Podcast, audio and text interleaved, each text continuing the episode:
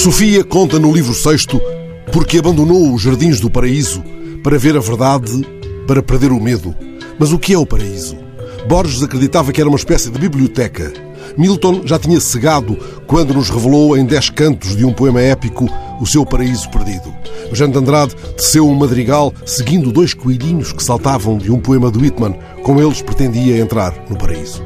Mas tomemos que o paraíso é a ilha de Arousa, na costa galega, validando, deste modo, a fala dos seus atónitos autóctones, puxada para título de jornal nestes dias de bares abertos sem clientes. As fotografias que acompanham a reportagem da Voz de Galiza esta manhã mostram as esplanadas vazias, nesse paraíso onde, sem os clientes de fora, a vida é um inferno. O aperto ditado pelo Covid não dá mote para um poema épico. Vendo a verdade, não perdemos o medo. Mergulham, pois, num profundo desalento os habitantes do paraíso de Arosa. Os muitos que chegavam de Vigo, de Pontevedra, de Santiago, atraídos pelo arroz de lagosta dos restaurantes das Rias Baixas, deixaram de passar a ponte.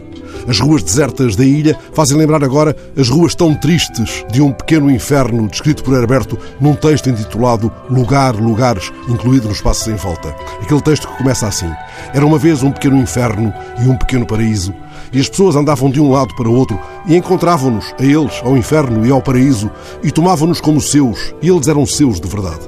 É o texto em que alguém se pergunta, a dado passo, o que viu Deus quando ia para o emprego, por volta desta hora, às 8h45 de uma tranquila manhã de março.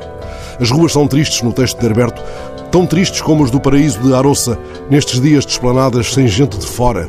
Mas na ilha não há passos em volta. No texto, uma voz rompe a tristeza das ruas. Vamos para férias, para o pequeno paraíso. Poderia ter dito essa voz: vamos para longe, para fora deste pequeno inferno.